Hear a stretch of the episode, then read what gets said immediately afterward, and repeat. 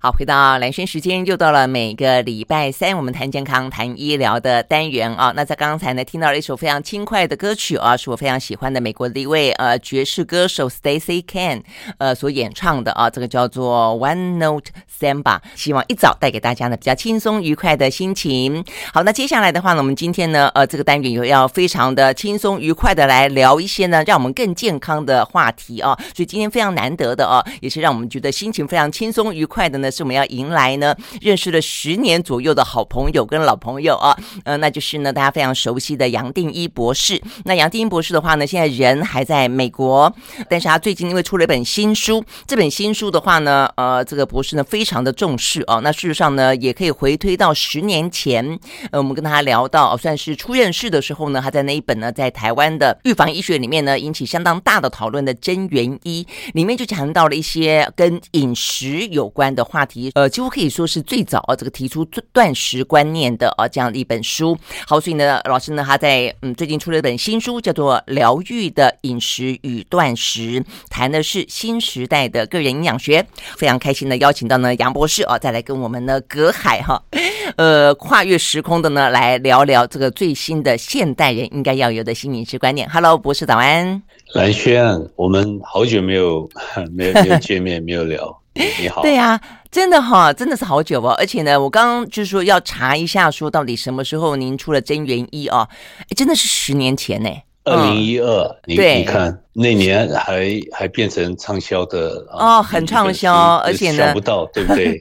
医学的书会变成这样子。对，所以呢，台湾的朋友也就是在那个时候认识了杨博士，然后从那个时候开始就呃，从预防医学，后来谈了很多跟一些心灵啦、生命啦，呃等等有关的话题，就是全部生命系列嘛。对，所以我大家对于杨博士越来越熟悉，所以才很特别。就为什么是在 时隔十年之后又回过头来谈跟预防医学有关的这个饮食话题？我相信就博士来说是很有深意的，在这个里头。没有错，因因为当时主要有一个题目断食，嗯、我记得当时最少十张，用十张来表达，哦、有十章还认为不够嘛啊。后来从十张缩减到这个三张，三张到一张，后来干脆把它去掉了，就稍微提到一下，因为我不想啊、呃、造出这个争议哈。这在在传统的医学。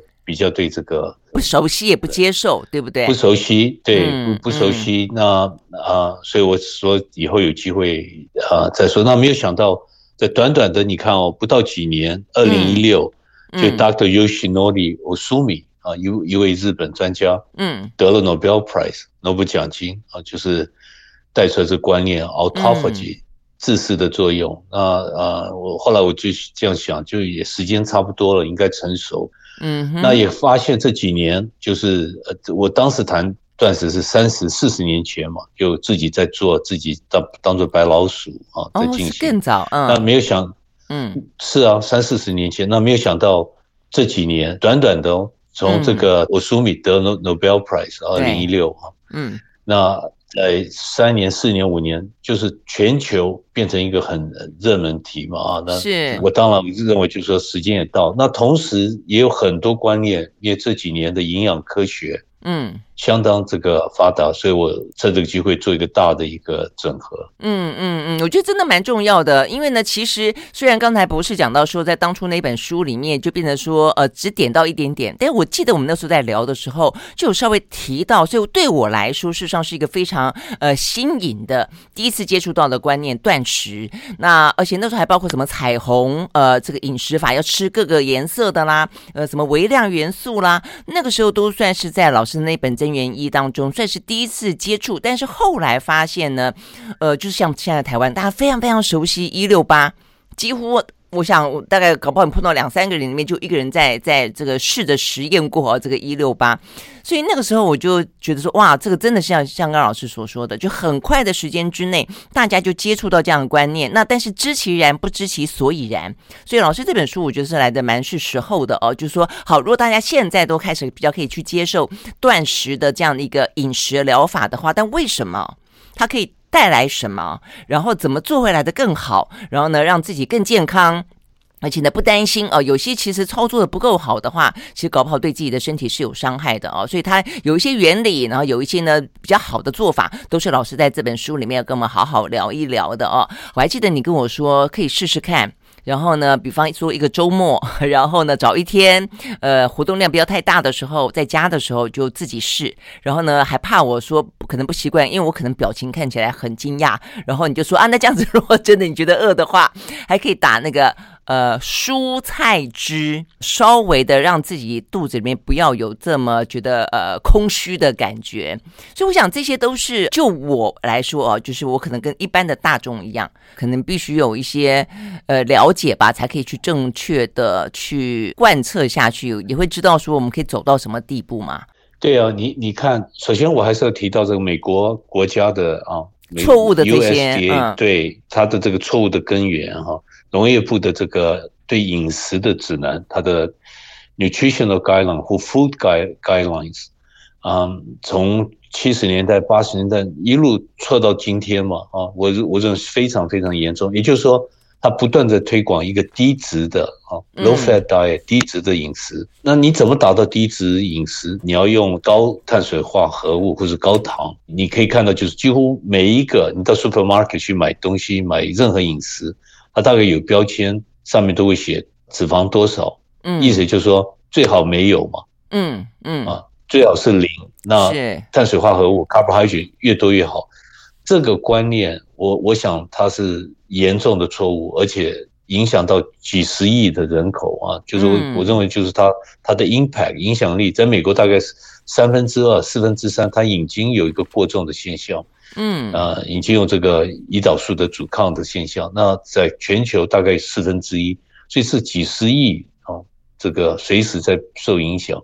嗯嗯，这个观念首先是是错，所以啊，给我们带出来许多这个困难。我认为，首先我们要从这里谈起，因为断食是来修正这些错误。但是，假如一个人懂了，他也不一定要用断食。那你刚刚讲的你，你你记忆很好啊，好多年前，对不对？那我当时就在讲断食，但是你想早期十几年前，是我一个人出来哦，当当时在讲，好像是我真认为是个沙漠，嗯，但是。真正断食要做，其实用水喝水这样就好，更好，对不对？嗯，对。所以详细的，大家觉得哦，可以去接受断食，要去实验的话呢，呃，带进生活里面的话，怎么做？待会老师会跟我们讲更多哦。其实对我们算是吸收资讯来的呃多的哦，都还是一开始对这个嗯观念很陌生，实际上也就是被老师刚刚讲到那么多一些错误的观念，因为我们其实蛮跟着美国走的，坦白说，所以不只是说啊，这脂肪吃太多，呃，会变胖啦，呃，这个身体会累积太过。过多的脂肪啦，到造成心血管疾病啦，还包括了像是老师在书里面也特别提到胆固醇也是一样啊。胆固醇像以前的话都说啊，那不要吃太多蛋呐、呃，这个当中你还用了一张图片，是分别在不同的年代当中三期《Time》杂志的封面，有一期呢就在一个荷包蛋上面画了一个哭哭脸啊，意思就告诉你说呢，吃太多的蛋，尤其是蛋黄，胆固醇会过高哦，所以呢也会造成一些。心血管疾病，但是呢，到了呃一九九九年的时候，突然之间那个蛋的笑就变笑脸了，是说哦可以吃。到了两二零一四年的时候呢，更主张可以吃之外，还可以吃脂肪了，呃，鼓励大家呢吃奶油了。所以你就会看到说这些所谓的营养学啊，其实每一个当下是不是真的都那么的正确？呃，时间是会推翻很多事情的。这也是为什么我现在出来哈，它就是代表这个典范的一个转变，嗯，paradigm shift，就是你刚刚讲的，过一段时间我们有一些观念，观念变成科学，科学又来强化观念，就是典范嘛，典范的这个转变。所以这时候时间到，所以我我认为这样子，每一个人应该把自己啊拿拿来做实验，把自己当做白老鼠，每一段时间都会改变主意嘛，对不对？建议嘛啊。那还不如我们自己去试，拿自己当做这个啊最最直接的这个。对啊，真的自己亲身体验之后，就会知道到底怎么样。事实上，我试过老师说的断食，到现在为止，坦白讲，我还蛮习惯的。我现在在现在流行一六八之前，我其实很早就就开始自己试着一六八。然后周末的时候呢，像这个博士说的，我偶尔会会挑一天，呃，就几乎是不吃东西。我觉得非常非常的清爽。我们休息呢，再回来跟老师进一步的聊，然后分享彼此的经验。马上回来。I like 好，回到兰萱时间，继续和线上啊，事实上是远在美国的杨丁博士啊，我们的节目的老朋友啊，很开心再听到他的声音。我们一起来聊呢，这个博士呢最近出了一本新的书，叫做《疗愈的饮食与断食》啊，这个新时代的个人营养学，说是新书了啊，但是刚才老师也说了，确实啊，在十年前的时候呢，真元一那个时候他就点到一些，当初其实是想要讲更多的，但是那个时候的主流观念可能还不见得那么呃容易接受。那讲到就是因为有一。些错误的观念可能更更普遍啊，更被大家当做是一个圣经一般啊。比方说，一定要吃早餐啊，早餐要吃的像个皇帝一样。然后呢，呃，要不然你就是呃什么少量多餐，那尽量的呢就不要吃脂肪，尽量的话就要降低胆固醇。OK，好，所以像像这些博士是不是跟我们聊一聊这些错误的观念为什么会这么的盛行，而且它错在哪里？早期很多实验啊，在在老鼠、在动物，少数几位专家想试着来证明，就是这个脂肪会对血管有伤害。嗯，那甚至比如说在兔子，兔子你想它从来不会去吃脂肪嘛，啊，就是动物的这个饮食。但从在这个兔子里面就去打脂肪，看血管的这个伤害。那从这些实验不正确的实验，现在回头看，大家都认为当时连这个实验本身。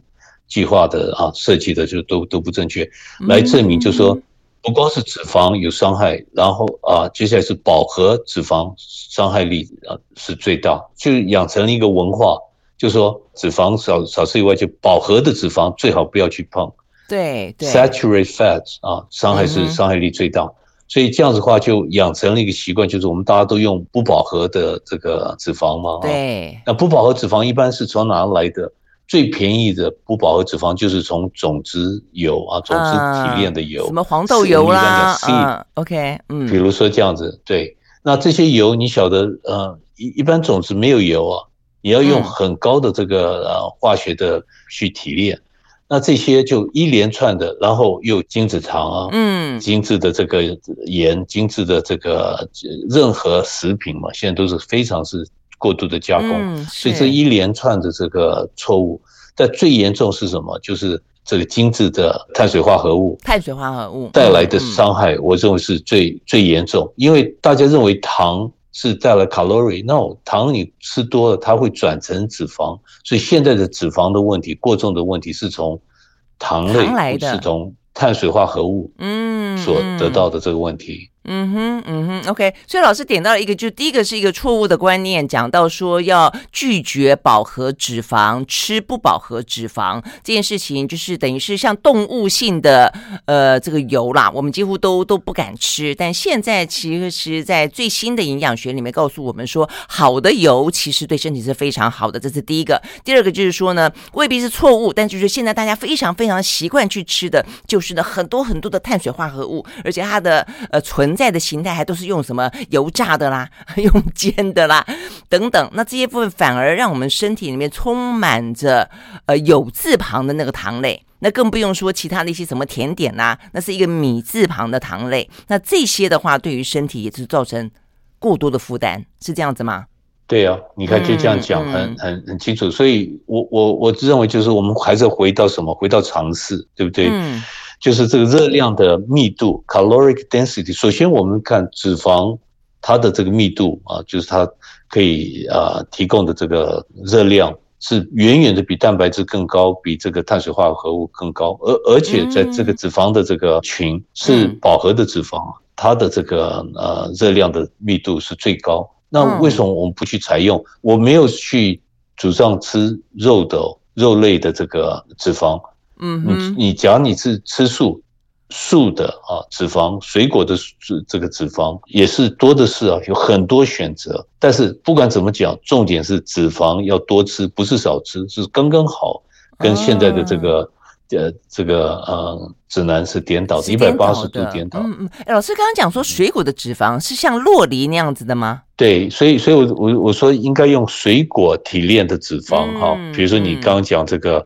酪梨嘛，avocado 椰子啊，对不对？嗯嗯，橄榄呢？橄榄的这个水果，你拿到手里面，你挤都是油都出来了嘛。哦，所以讲这些这种，OK。所以所以就可以就可以冷压，你这些油你可以冷压出来，不是像用用种子的油，你还要去用化学的东西去去提炼。哦，OK OK，所以种子油跟这些属于果实水果本身的油，这部分其实是有好坏上的差别的。有两个差别，一个就是它的这个呃 saturated。饱和或是单一的不饱和的量啊，嗯、特别高，就是我讲水果的果、嗯、果类的这个油。了解。那第二点就是提炼的方法，方法提炼的方法完全不同，嗯、一个是冷压的。另外一个是用化学物来提炼啊，清楚了。好，所以听众朋友们有注意到，对老师呢，刚刚有特别讲到一个叫做呢，呃，热量密度高的，意思就是说呢，既然要吃，就吃功效好的，就是你吃了一点点就已经得到了足够的热量，就不需要去吃更多其其其他那个哩哩扣扣的，吃了以后反而造成更多负担的这些东西哦。好，那我们休息再回来，像这些我们刚刚讲到是一些错误的观念，就是现在非常盛行，大家非常习惯，但是一个是一个错误的。这种饮食的呃习惯，其实都可能会造成身体更多的负担。哪些负担呢？比方说胰岛素的呃阻抗，比方说我们的代谢症候群出了问题了。这是很多现代人的疾病都是来自于这里。我们休息了，马上回来。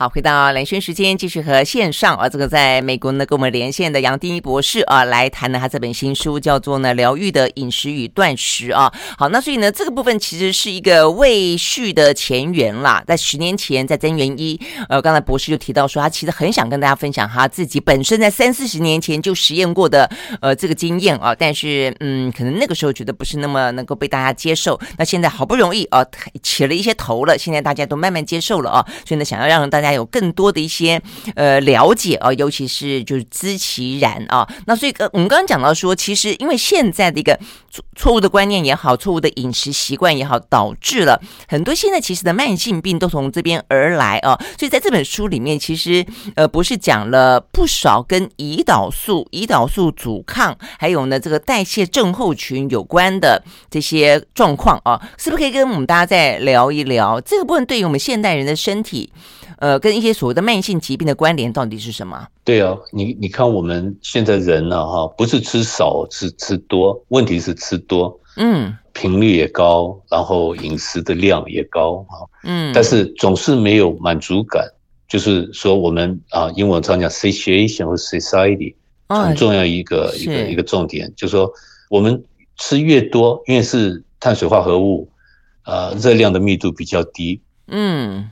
踩不了刹车，你吃越多，我还会想吃越多，会想再吃，对呀，对，没错。尤其是有糖类的东西，它它会刺激我们啊，胰岛素，胰岛素是个 hormone 啊，它会增加，在血里面会会上升，长期去去刺激，会就带来一个什么阻抗？因为我们身体细细胞，比如说肌肉啊、肝啊等啊，它会保护自己啊，保护自己，因为你一直在刺激，一直用胰岛素在刺激。所以胰岛素的这个啊接收体，它的 receptor 就开始就有点是麻痹了嘛，嗯，不是在反应作用。那长期这胰岛素素的这个阻抗，就带来什么？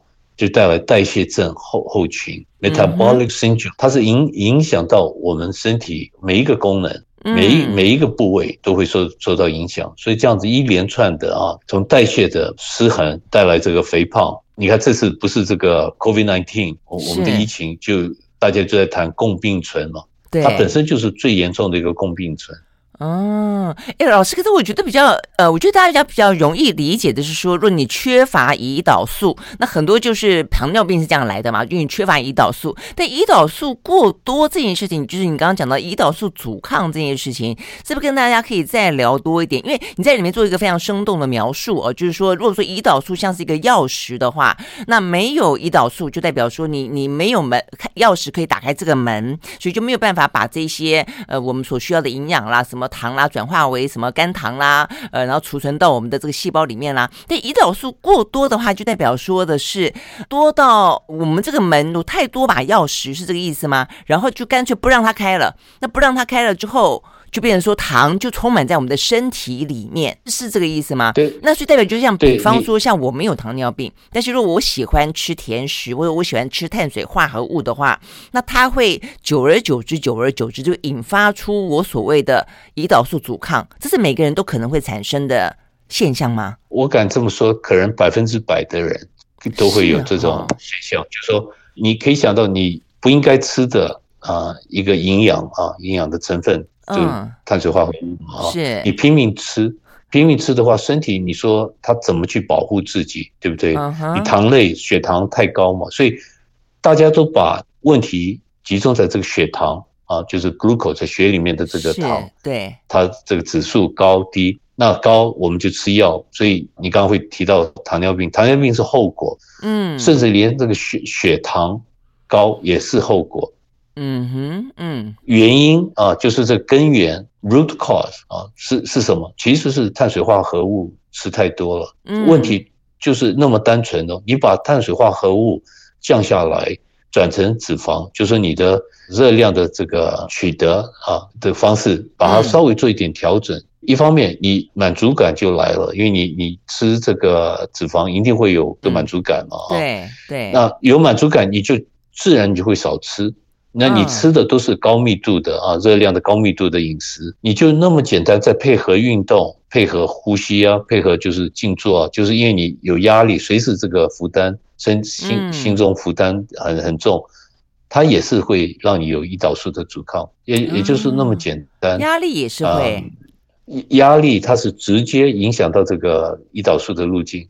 嗯，那这中间我在书里面也有提到，它是有整个一个生化的一个 pathway 一个路径，嗯，直接回到胰岛素的这个代谢了哈。没错，所以现代人就是因为饮食失调了，然后呢，压力又变得非常大了，所以导致就是说我们的胰岛素阻抗这个现象就是非常的普遍，普遍到说，就算你没有糖尿病，但是呢，对于你的整个的代谢的系统都出现了非常大的伤害。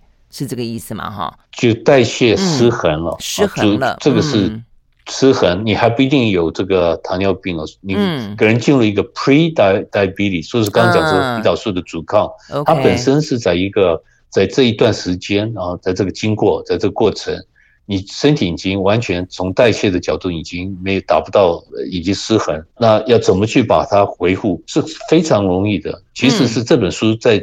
在讲为什么讲是个人的一种营养学，不是专家我这样讲什么推荐什么？你你看我们已经几十年都是错的嘛，对不对？嗯，所以我才跟大家这个建议，就是说你不最好是不要再等了，你自己拿自己当做白老鼠试试看嘛。那我讲的这里是对错，你也可以推翻呢。但是我相信你可能会验证，只要你去做。所以我认为在这个时点应该是个执行的层面，倒不是。这还在谈这个理论，理论我们是三四十年前都谈，已经证明当时讲的全部这营养学、营养科学是错的。嗯，那现在为什么不去修正？修正不是谈哦，是是执行，是拿自己，就像你刚刚讲说周末去断食，对不对？有十六八，或是用什么方法？那我自己讲说有更简单的方法，你就吃好吃饱。吃好的意思就是说你你三个主要的营养的成分这个比例。嗯，脂肪要多，当时曾元义也这样提嘛，就是脂肪要多，嗯，碳水化合物要低，然后啊，这个蛋白质也可以低。你记得我在这个呃，当时的这个曾元益也讲，蛋白质其实当时我就讲说不认同这个美国啊 USDA 农业部的这个指南，应该是比他讲的远远的更低。我记得当时就建议就是大家吃一半这个农业部所推荐的这个量。那这样子吃好，这个比例是对的，然后还要微量元素。你记得我当时这金字塔，微量元素，微量元素摆在最高。还有什么？我这里就做一点修正，修正什么？就是现在大家都讲究生酮饮食。那我我在讲说我们华人了啊，最少我们华人，因为我自己是华人嘛啊，我们还是要讲究吃更多纤维，嗯，素菜要多，纤维多。那你说，哎，这样不是有矛盾吗？你前面在讲说这个碳水化合物。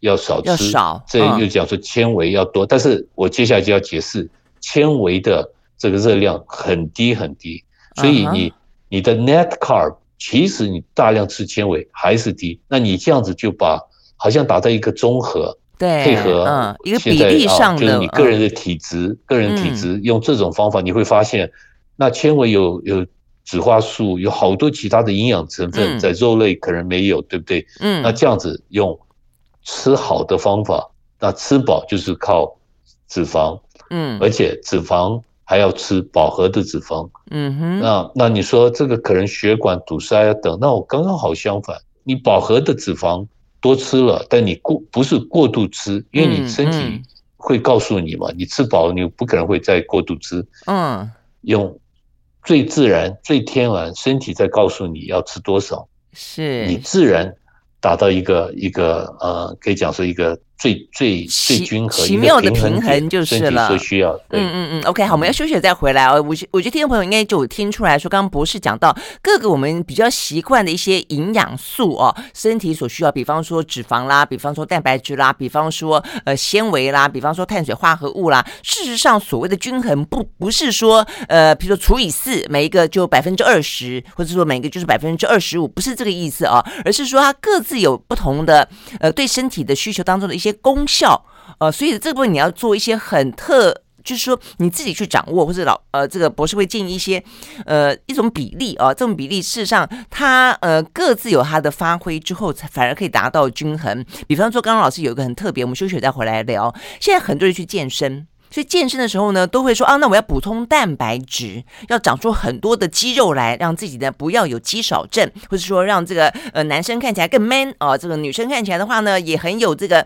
呃骨骼跟肌肉哦，这看起来非常的有健康美。可事实上，蛋白质它的需求量实际上没有想象中来的更多，这是刚才那博士也特别提到的，所以我觉得这些都蛮有意思的，都跟我们本来以为的实际上还 蛮不一样的。好，所以呢，怎么样进入到落实到行动的层面？我们休息了，马上回来。I like 好，回到蓝轩时间，继续和线上啊，我们跟呢远在美国的呃这个杨丁英博士呢，来透过呃这个呃电话来聊天，聊他这本呢嗯最新的新时代的个人营养学讲，讲讲的是疗愈的饮食跟断食啊，所以我们刚刚讲了一些呃初。比较粗略的哦，这样概念。我们现在进到比较更实质的哦，就是说刚刚讲代谢出问题，所以呢，怎么样恢复代谢的灵活性哦，是这个呃博士呢在这本书里面特别强调的。那代谢恢复灵活性里面，其实现在现代人很多一些呃各式各样的饮食法的建议啦哦，有这种我们刚刚讲什么一六八的断食啦，呃有呃这个不同的，还有什么生酮饮食啦，还有纯肉饮食啦，还有纯素饮食啦，各式各样的建议哦。但当当中，其实不是特别提到有关于生酮这个观念，呃，讲到就是好油，所以这个好油本身的，所以要不要说说，不是说这个生酮怎么样子可以让自己的代谢恢复它的灵活性？它到底是为什么？机转是怎么样？该怎么去吃？好，你看我们每一个人哈，随时在用的燃料的这个主要的这个来源，可以说就是糖糖类。我们每一个人都是用血糖在燃烧。啊，身体所主要的这个原料是燃料了啊，可以这样讲。对，那一个人脂肪多吃，糖类是少吃，也就是这个生酮会增加。就是生酮就是一种 fatty acid 脂肪酸啊，嗯、这个它是个代谢物。我们身体尤其脑哦，包括肌肉，它可以燃烧酮，可以完全燃烧酮。这是我们过去都知道，一百年来都知道，但是可能从科学的角度会不放心，所以我们平常都是用用糖类的东西嘛，啊，尤尤其糖是紧急可以烧燃烧，是没错。对这个生酮其实不是很了解。那经过这几年呢，啊，可以讲说，也可以说这几十年，嗯哼，用高量不是低脂高脂的这这种饮食来用，反而现在发现。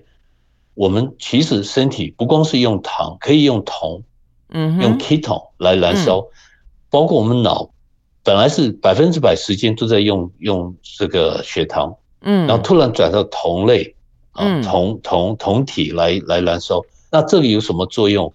突然我们是身体就不是光燃料就转变，我常常这个比喻说，不是光车子你用，本来你用用这个啊汽油。嗯哼，那突然改成电，比如说用电，嗯、啊，对，它的马达全部都改了，它的 engine 都改了，你它的变更是那么大，脱胎换骨的变更，嗯，用这种方法，我想应该每一个人都要试试看，嗯其实一个人他的头脑也会清楚。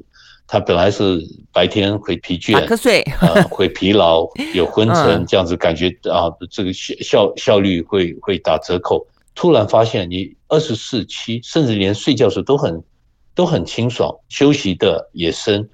所以我就为什么讲说这个 metabolic flexibility 代谢的灵活性，也就是那么重要。一个人他不一定要全部用一个燃料嘛，一个一个原料，嗯，呃，可以。突然改成另外一个，而且这个另外一个燃料对我们身体有一个相当大的一个，可以讲说它疗愈的作用。我我说 Why not？为什么我们不这样子做？所以这一点是在书里面，果然是我一个主要的重点。那当然，你用断食，断食也可以达到这个效果，因为我们吃的这个糖类太多，而且在身体都是呃累积，怎么去累积这个糖？怎么去把它留下来？即使是用脂肪，它转成脂肪。那你突然用断食，而且还不用谈断食，从三餐转到两餐，两餐转到一餐。我劝大家讲说，你不要突然，你本来没有做过断食，突然去做断食。你你首先可以从三餐转到两餐，而且连转到两餐都可以隔日，隔一天嘛啊，这样做就用最温和的方法，我一个礼拜一次，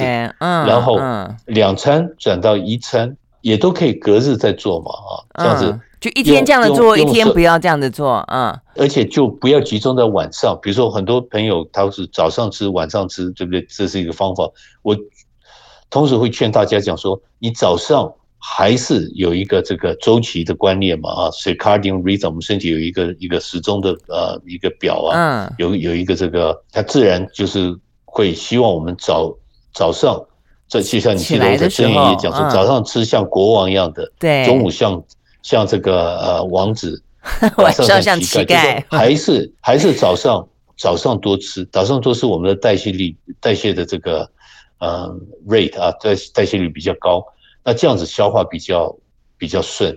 早上中午两餐嘛，而且集中这个时间，集中这个时间就跑出来这个 intermittent fasting 的观念，嗯哼，就是间歇性的这个这个断食，嗯，因为等到中午以后就不吃了嘛，嗯。对，是十六小时休息，八个小时用餐啊，或是接下来你可以二十个小时休息，四个小时用餐。四个小时用餐就是，比如说早餐、中午餐，或或是下午，把时间稍微集中一点，吃的时间集中。那它的作用是什么？就你超过十六、十七个小时，身体休息，让身体不再用这个饮食，不不做饮食，马上去进到一个自噬的作用。Autophagy 就是这位日本专家得 Nobel Prize，没错。Autophagy 就是身体自己会回收，对，那个噬是吞噬的噬啊，对自己会做一些修复、清理的动作。它会回收，它会把回收身体的一些组织啊，比如说不需要用的细胞留下，尤其白血球啊等啊，留下杂七杂八的这个，我们一般会认为是废物，它会做重新做一个整顿，回收到这个组织。那这样子，你你不一定要从外面吃饮食啊，嗯，那中间回收的一部分是什么？是脂肪，所以你本来是过重，你降降低这个体重，但是很温和的方法，因为每个人想到断食就会皱眉头。嗯，你记得你当时你也会嘛，对不对？嗯、所以一次是很激烈的一种作业，嗯、其实不是，是很轻松。对对，如果从减少一餐，偶尔减少两餐开始做起的话，身体真的觉得很轻松，真的就是没有想象中，只是我觉得大家就不习惯而已。所以其实或许我们丢开什么什么饮食法，什么什么饮食法，就回到刚才呃这个博士建议的，就从开始呃减糖甚至断糖开始做起。那呃，这个减少了这些部分的话，其实你身体就会到达，而且呃，让自己一段时间空着哦，就不要吃东西，去让你这个身体的机器本身可以。启动另外一个刚刚讲到的回收的修复的机能，然后不要老是的得要去分泌胰岛素啊，得要去干嘛的哦，这搞得这个 身体很疲累。OK，我们休息再回来呢。但但是大家会觉得说，哦，那真的吗？二二十四二个二十小小时不吃的话，或十六个小时不吃的话，会不会没有营养啊？这个身体会不会因此而怎么样啊？那其实有一些呃更具体的建议啊，这个博士在这个书里面有提及。我们休息，马上回来。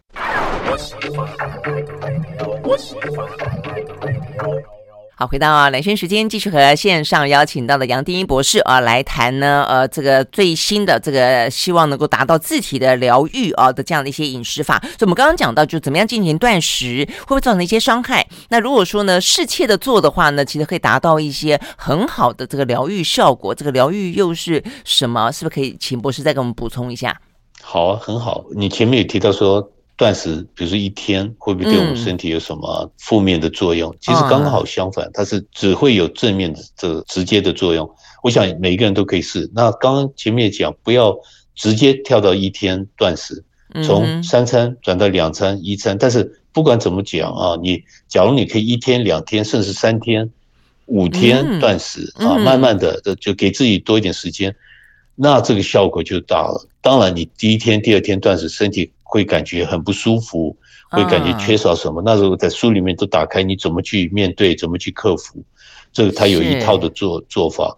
但是你养成习惯了，我我常开玩笑跟大大家讲啊，你假如你一个礼拜断食一天，或一个月一天好，你不可能回到原本的啊，就是大吃大喝。你会发现，你每一个饮食你在用的，你都会考虑，哎，这个对我身体有帮助还是伤害？嗯，为什么会这样讲？因为你身体有一个自我疗愈的一种一种机能啊，一种功能，它是最天然的，它自然本来就有的，所以你要给身体有机会恢复疗愈。嗯，一般我们吃是为的口味嘛啊，口就味道好啊，想吃，但是反而忽略掉了这个健康。还有另外一点是什么？就是发炎。嗯，其实我们每一个人都有发炎，都有过敏哦。你看，几乎每一个人对饮食都有过敏，像我个人从小就有过敏，每一个人都都一样。那我在书里面也把这个题目打开，就说，其实我们认为吃素一定是健康的。那我这里特别跟大家讲，打招呼要也要注意，因为我们很多朋友其实有这个严重的过敏，比如说这个很多素菜啊，它有。凝集素，对对，这个是很特别的，在书里面提到的。嗯，它是引发就吃素的人可能会引发过敏的一个含在蔬菜里头的一种元素，对不对？凝集素。对，嗯，比如说我们一般认识的就是 gluten 嘛，麸质啊，麸质这个它是一种，也是一种 lectin，也是一种凝集素。所以这些，我想我们每一个人都要都要去自己去检查。假如你有许多过敏，那几乎每一个人都有。那你要去做实验，要要去查哪些饮食对你啊吃的会造出，比如说肚子呃有胀气啊，对不对？嗯，吃的会不舒服。那那这些就就不要造出这个肠道的漏症。我我当时你看那么多年前哦，曾元一其实是二三十年前当时写的嘛，只是没有把它发表出来。嗯，那当时就在讲这个漏症的 leaky gut。嗯，肠道的漏症的关系，那今天已经完全从肠漏已经啊变成一种啊完全是科学化。嗯，那怎么会有这个肠漏、肠道漏这个 leaky gut？其实就是因为有些饮食它带来给我们刺激、过敏啊、发炎。那这些你看这次 COVID-19，嗯，是不是主要的问题也就是过度的发炎？嗯，啊，不呼吸道啊，比如在身体心脏啊等啊各部位。其实抗发炎是一个，我认为是未来一个主题。嗯嗯，那那怎么去减少发炎？最有效的方法，最简单的方法是一天对这个三餐要好，怎么用什么方法好吃，吃好吃饱。那另外就是一个人要运动，最有效率的运动要怎么去呼吸，怎么用这个情绪的管理，一个人就是随时身心是合一的。嗯，也是达到一种邪正。那你说这时候这发言的机会就比较少。嗯，真的是。所以现代人刚才这个博士讲。怎么样减少发炎？怎么样能够尽可能启动自我的疗愈，变成是一个呃现在跟未来非常重要的一个课题了啦。那我相信这是要需要呃大家自己去体会的啊。但是我重点是说，现在再谈到这本书要推荐这个想法的时候呢，心里头真的是觉得很能够接受，而且呢，我也很建议呃这个听众朋友好好的看看这本书，因为这个内容是更加的详细的。我们讲大概只能够讲一些比较提纲挈领啦，把这个重点，把这样的观念可以。呃这个传递给大家。真正如果有兴趣的朋友，可能要去看更仔细的内容，呃，不是的很细心的告诉大家哦，这个怎么做，然后呢，各式各样不同的方法都在这个书里头。所以非常谢谢杨博士喽。好，谢谢你，谢谢大家。